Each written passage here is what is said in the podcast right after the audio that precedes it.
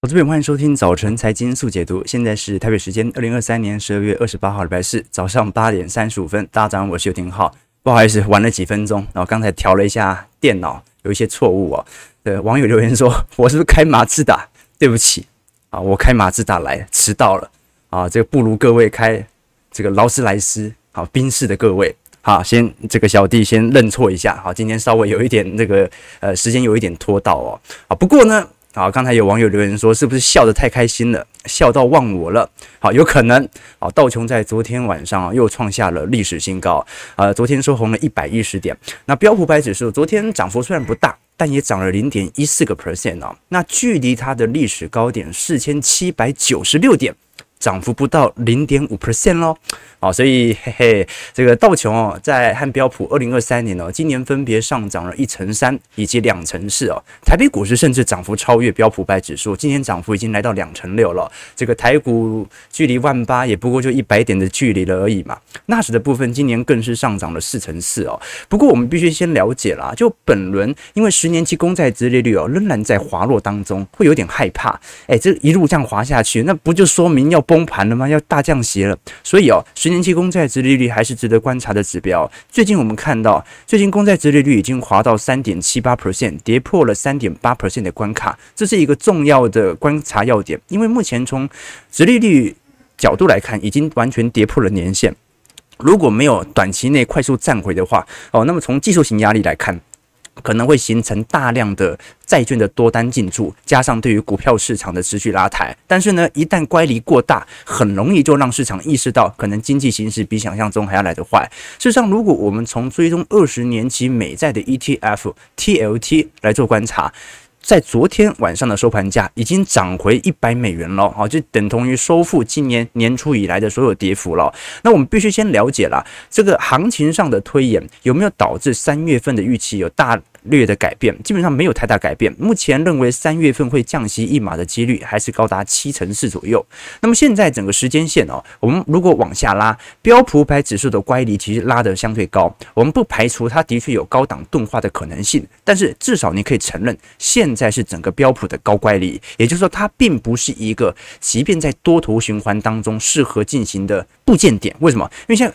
不管现在是多头还是空头，而现在不有人会认为是空头啊，就不管现在整个行情有没有估值泡沫的问题哦，它都不能够在高乖离的时候做大量的部件。为什么？因为这一波乖离拉得太高了哦，这个速度拉得很快，你至少要等它以盘带跌，等待乖离拉回的时候做新一轮的部件，可能会比较适当哦。事实上，如果我们从华尔街日报啊最新所追踪市场资金的流向，今年的最后时刻，也就是从十一月份 FOMC 利率决策稍微放歌以后。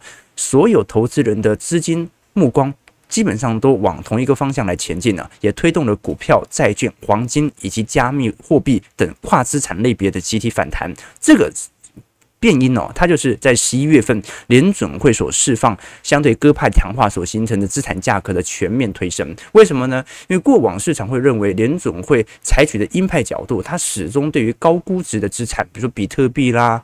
股市啦，它可能会形成比较明显的前置，因为债券资产或者说利率型资产它是值钱的嘛。但随着利率的预期开始有调降可能性，就代表着未来随着债券价格越涨越高，债券本身的吸引力就会往下落。随着利率越来越低，利率型产品或者定存它的吸引力也会跟着往下掉。我们以 SPDR。标普五百 ETF SPY 基金哦，在十二月份一共吸引了四百亿美元的资金流入，这个是一九九三年以来最大的单月流入的记录哦。那事实上，我们必须承认，在整个标普五百指数当中哦，有百分之七十以上的股票都跑输给标普五百指数。标普五百指数顾名思义有五百家公司嘛，好，但是呢，只有三成的股票。它的绩效是比整个指数来的亮丽的，七成都跑输给标普百指数，好，这就说明，啊，其实我们还是看到几只科技全指股的推动所形成指数的上涨，所以很有可能个股投资者所买入的股票，它能够赚取的报酬不一定能够完全的超越大盘，所以我们才会跟投资品分享，为什么我们周期投资的逻辑啊，一向都是啊，被动选股，主动择时。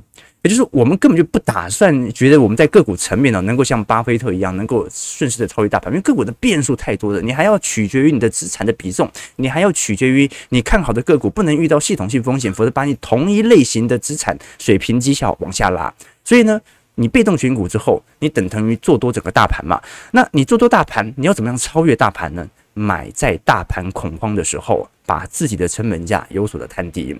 那另外一件事情呢，是我们看到对于债券资产的吹捧哦，很多人哦，现在买债券哦，很多人会想这样想嘛，就哎，这利率要调降，所以大家不要债券了嘛。然后大家可能说，呃，或者或者说。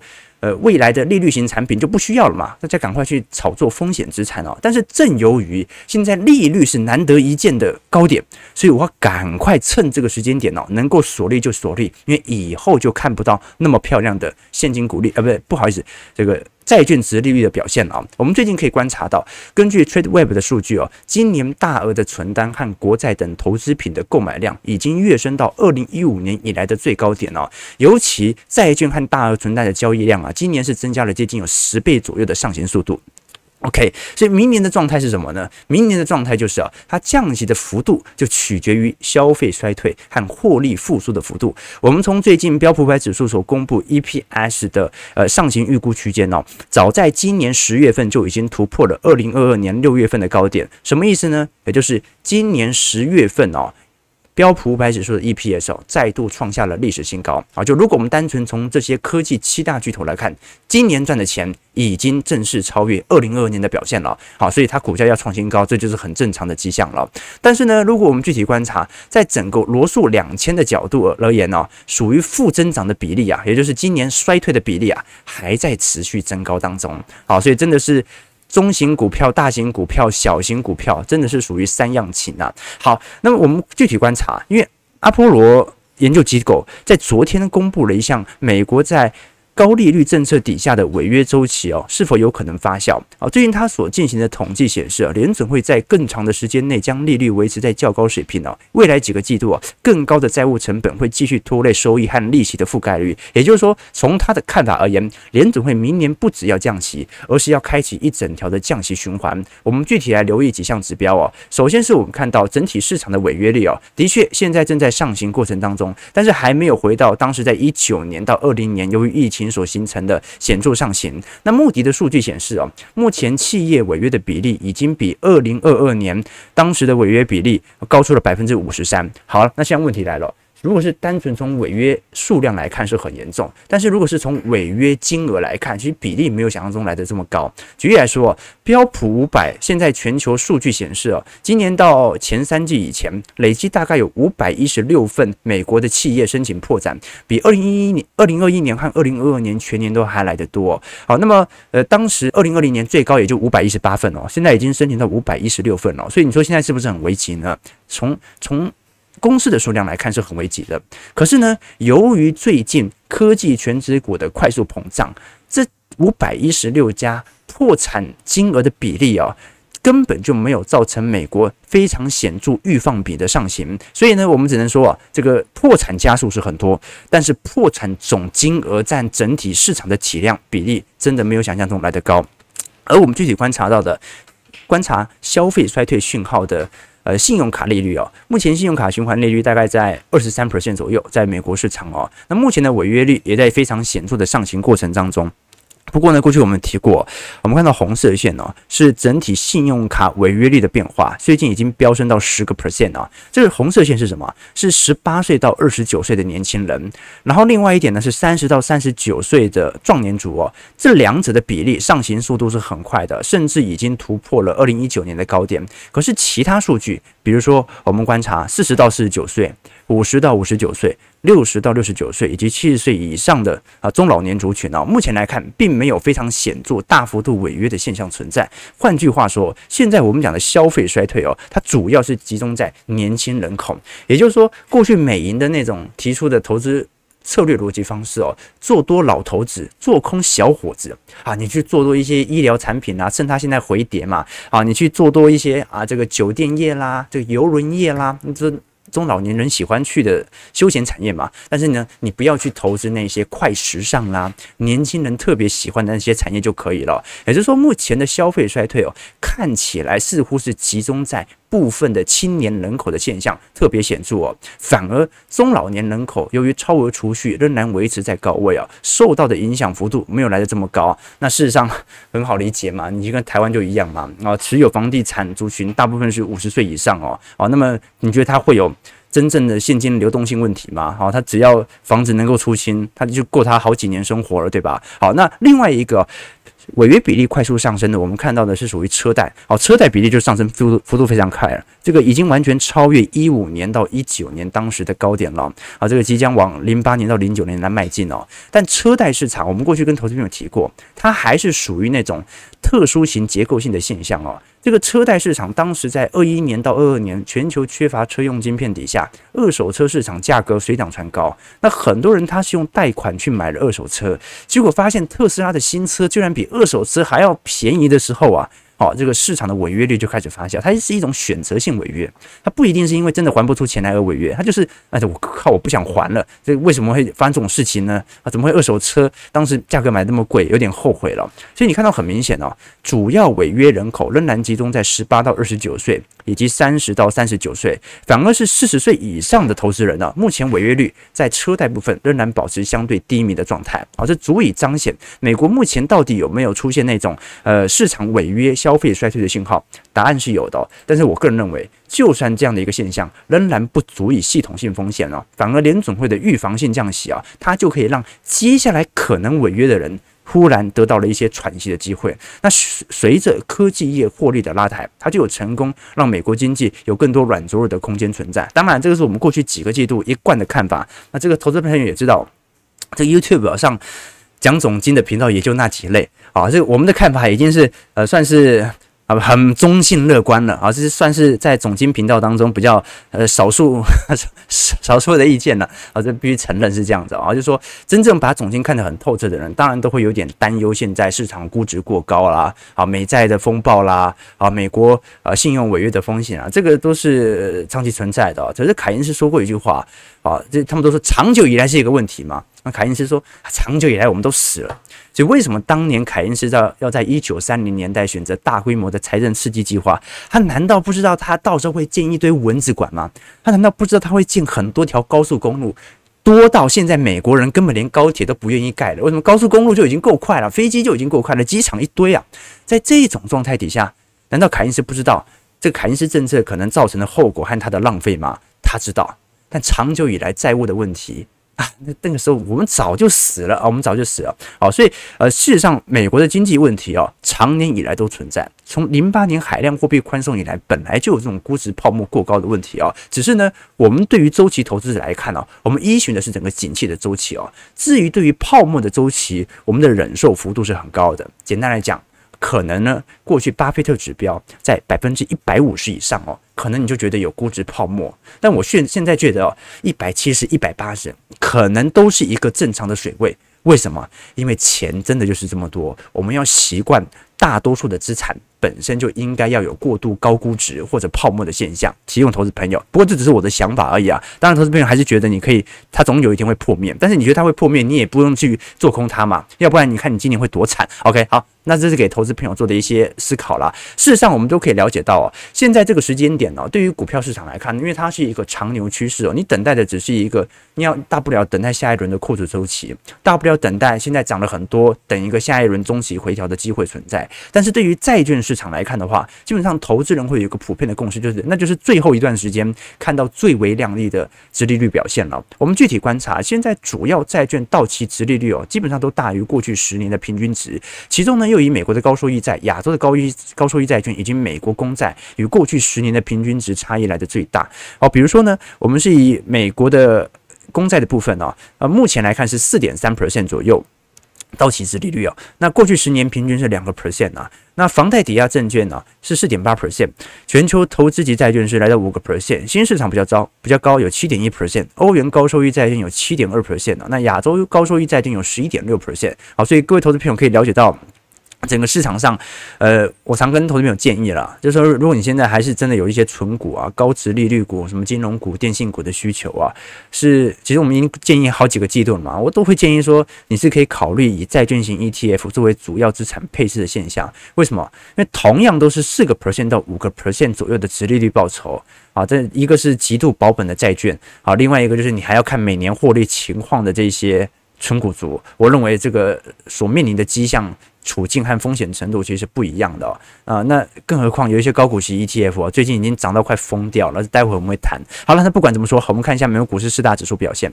道琼上涨一百一十一点，零点三 percent，收在三千三万七千六百五十六点。标普上涨六点八点，零点一四 percent，收在四千七百八十一点。道琼又创新高，标普就差零点五 percent，纳指稍微落后。呃，上涨二十四点，零点一六 percent，收在一万五千零九十九点呢。费半不费半的部分啊，又创下历史新高了，上涨七点，零点一七 percent，收在四千二百一十四点呢。好，这不能笑太开心哦，我们不能不能不能太高调啊，不能太高调，忍住啊，忍住啊，忍住。好，我们看台北股市哦，大盘指数上涨了一百三十九点呢，中场收在一万七千八百九十一点，创下了今年以来的新高。成交量昨天蛮反而蛮高的哦，有两千九百四十七哦，这个台股。外资被嘎到不放假了啊，回来了，对不对？居然昨天成交量接近三千亿啊！哦，但最近有很多投资朋友问我说：“你觉得二零二四年最大的风险是什么啊？”这很多人说啊，是不是这个中国房地产的风险啊？是不是美国商用不动产的风险？是不是这个乌俄战事以哈冲突恶化的风险啊？呃，我我自己的感觉哦，因为现在市场上的确有逐渐乐观，市场上有散户归队的感觉，所以呢，我觉得明年最大的风险呢、好，应该讲我不能讲太远嘛，上半年嘛，啊，应该就三个字，抱不住。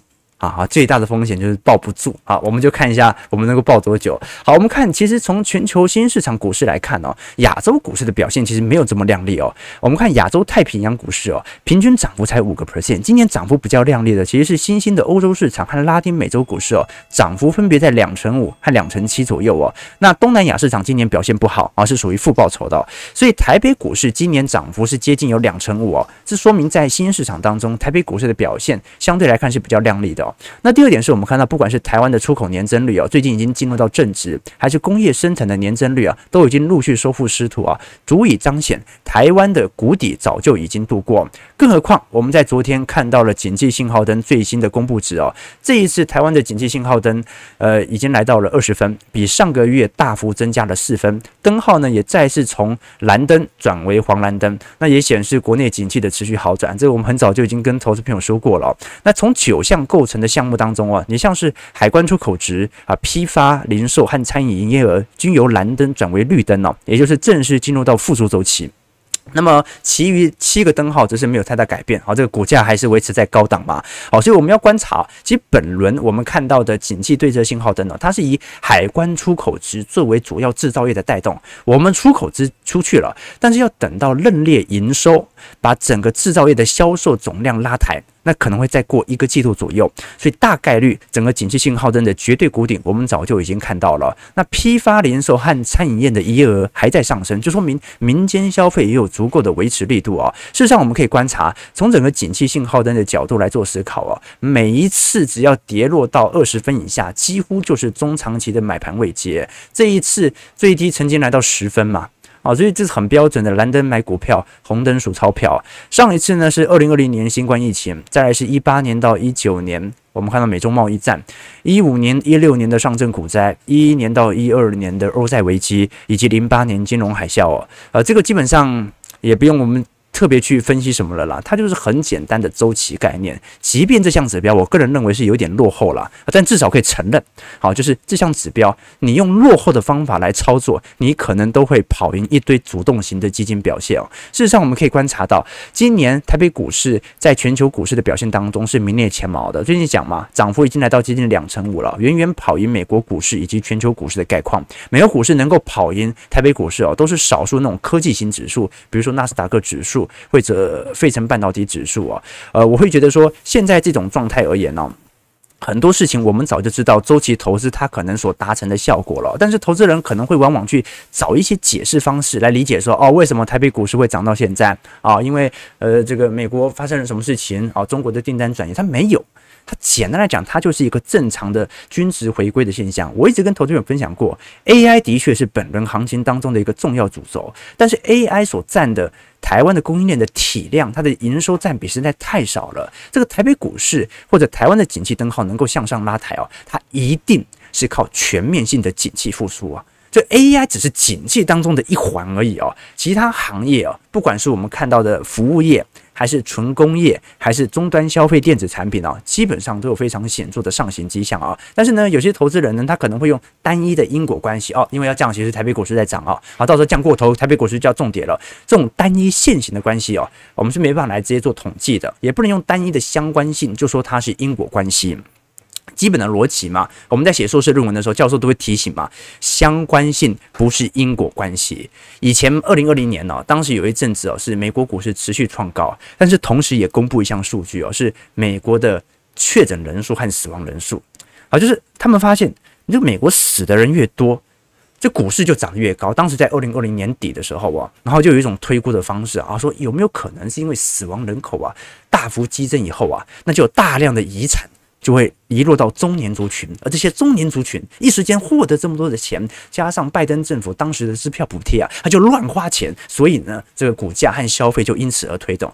这当然是一种呃，我们看到看似有因果关系的分析方式啊，但这种分析方式其实并不是特别的直观，也就是它只是看起来有相关，但它并没有一个绝对的因果关系。所以我想跟投资者分享的是啊，我们能够确定的事情是。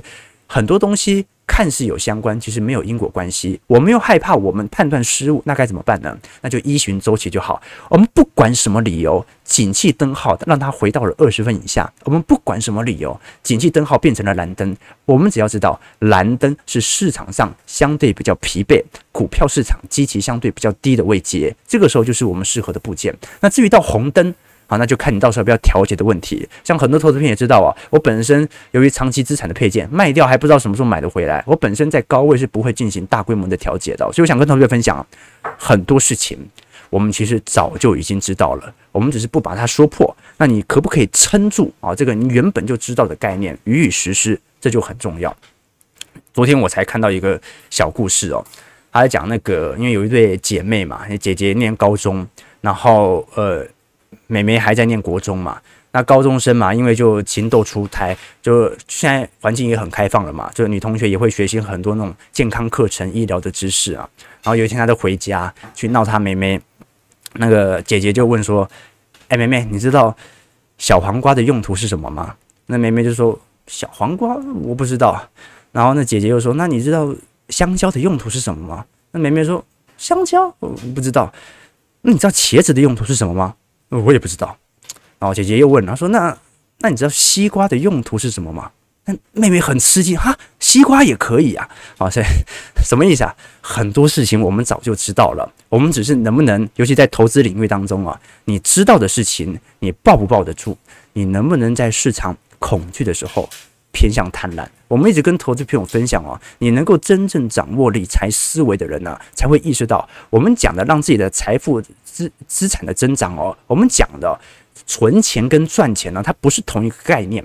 赚钱是一个流量概念，比如说你一年拼死拼活啊，赚到了年薪一百万，但第二年马上又花了一百万，那到头来其实什么都没有留下，空欢喜一场嘛。所以呢，存钱它是一个存量概念，而一个人的财富的复利的增长速度啊，它取决于你赚到的钱减掉你花到的钱，然后呢，靠我们帮助你提升接下来的投资回报率，所以一个人财富增长，它就取决于三个因子。第一个就是大家有没有足够的能力，通过劳动把赚钱的能力留下来，赚取大量的本业收入。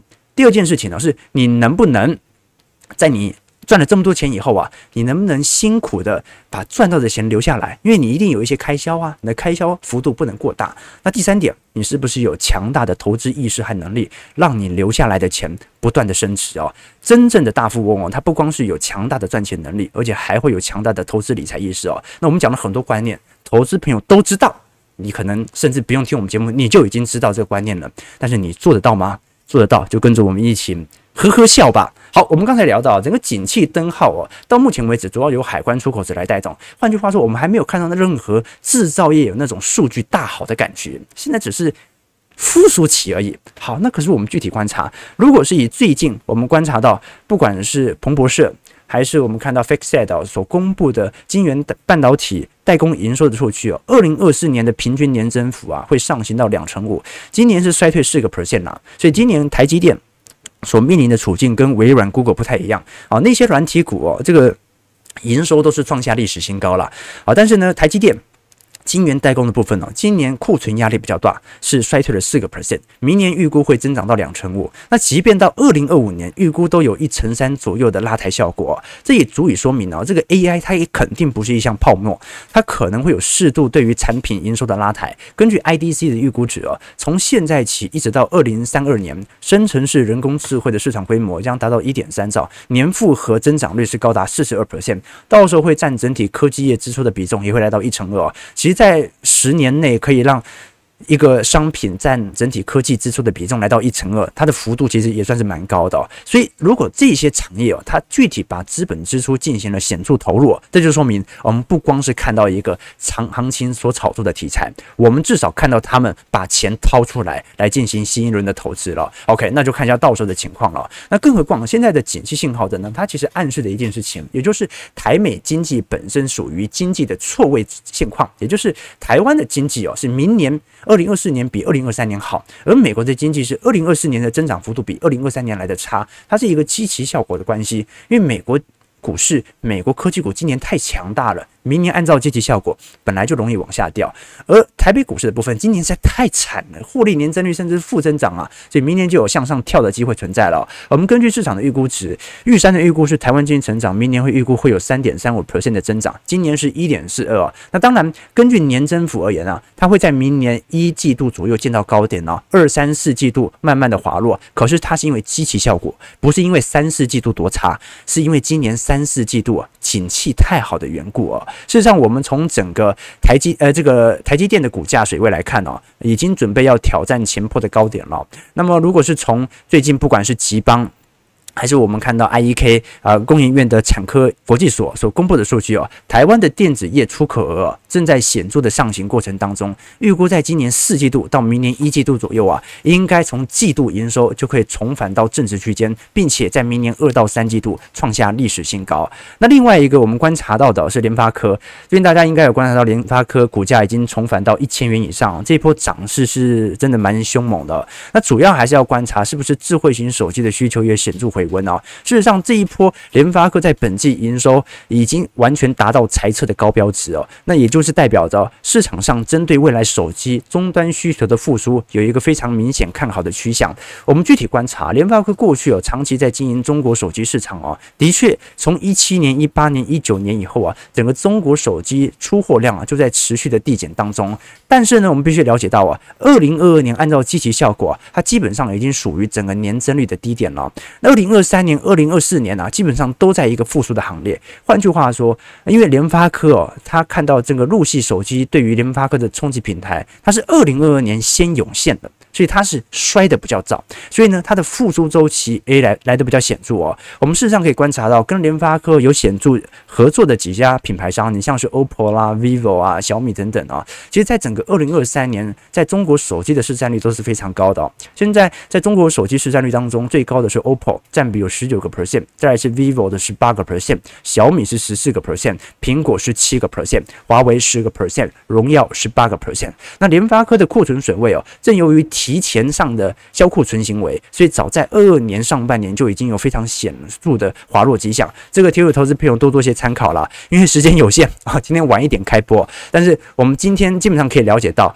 在行情上的推演底下，首先，呃，今年以来哦。有大量的资金是灌到这些伺服器的品牌厂商当中，你像是呃我们现在看到的一些 AI PC 啦、AI NB 啦，虽然这个具体呃我看到有几位分析师已经买了这个最新的 AI PC 啊，我记得华硕的嘛。好的，已经买了，啊好像没什么太大用处哦，但是呢，都可以彰显哦，它有行情过度乖离推高的疑虑存在，所以有很多过去我们被视为哦那种顶级的配息股啊，现在来看，殖利率也不过就三个 percent 左右，并不是特别亮丽哦。我们看台北股市十七档的台股高股息的 ETF 表现啊，今年以来的价格，凯基优息高股息今年涨幅是六成，大华优利高填息涨幅五成七，元大高股息零零五六今年涨幅五成五啊，哦，这个涨幅都比大盘还要来得亮丽哦。所以很多人说啊，这高股息对不对？终于有大放亮丽的一天了。但是随着这种价格显著的抬升啊。足以彰显啊，会有大量的高股息个股即将被剔除，这是很正常的迹象啊！你让它的股价涨了五成多，你觉得它殖利率会下滑到多少呢？请投资朋友多做一些思考了。好，我们看一下台北股市开盘的表现。OK，好，一万七千九百零九点啊，对啊，对，我说今年会上万八，是不是？我我我我好像这样讲过啊，我好像这样讲过，对对对。好，再给我一点时间哦，还剩八十点啊，还剩八点，哎，但是大家这个手下留情，还剩八十点啊，这个如果错的话，那我就认错吧，对不对？好，今年预测失败，好，预测失败。哈哈哈 OK，这个台股上两万，小编见面会啊，我问问他，我问问他，对对对，美股是不是还来得及买 VOO SPY 哦？哦，那你你看看着办嘛，台币又升值了八点五分嘛，啊，又又又准备万万八了，对不对？大家还记得前两周我们做的调查吗？台北股市会不会上万七、上万八呢？对不对？好，大家还如果是我们的长期听众，应该还记得哦。我们的投资朋友是一个非常好的参考指标啊，对不对？啊，就是你跟我们的投资朋友反着反着做，基本上会有不错亮丽的表现，对不对？OK 哦，对不对？好，我我翻空，大家就要小心了，是这样啊。我翻空会继续涨了啊，对不对？我们必须承认啦，整个行情资产的现象哦，它本来就是一个长牛吉熊哦。只不过呢，我们会有时候会把一些总金的数据啊过度的放大来做解读。那我个人会认为，我会对于长期角度而言，会保持的比较乐观的角度。所以我期待的是，哦，这次回跌幅度够不够我来进行资产部件？我不要投得太急，但是我一定希望有回跌的时机点哦。好，但是呢，我从来不会去揣测说，现在行情过热，所以我要去放空。行情过热就等一等嘛，等行情不好，我们再把大批的资金来进行相关的新一轮的部件，会比较适合啊。外资啊，打不赢，打不赢的台股，对对对，现在就是对嘛？你看外资今年也没有买多少啊，对不对？OK，对，我们是一个很震惊的财经节目啊，好，请大家留言震惊一点点。我们都是很正经的，对对对，OK 哦，苦瓜比较爽，呃，苦瓜比较苦，哎，对对，苦瓜很苦，对对对，OK。那讲什么？好了，感谢各位的参与，九点零七分啊，这个明天啊，就是今年收盘的最后一天，哎，我们今年的预测能不能在明年成功，也只剩下一天的时间了啊！如果真的是预测失败的话，那我也就跟大家道歉了，对不对啊？不过呢，啊，不过呢。啊，道歉归道歉，我还是很开心的，对不对？好了，感谢各位今天参与啊。我们今天主要是稍微梳理一下市场的概况。第一个是最近投资朋友啊询问我，对于高利率所形成的消费衰退，为什么还没有涌现？当然有涌现啊，但是比例太小了啊，破产家数很多，破产金额太少。那第二件事情呢，是整个景气灯号的大升，怎么会当时又进入到蓝灯说？大幅跳升呢，它就是一个简单的积极效果而已哦。事实上，我们过去几个季度的推估啊，都是在等现在。那你以为等到现在就够了吗？哎，现在也顶多啊进入到黄蓝灯而已呢。啊，还不到我们数钞票的时候。我们现在啊，就是要抓紧了，抓紧了，车子要开了。感谢投资朋友各位的参与。如果想我们节目就帮我们订阅、按赞、加分享。我们就明天早上八点半早晨财经速解读再相见，拜拜。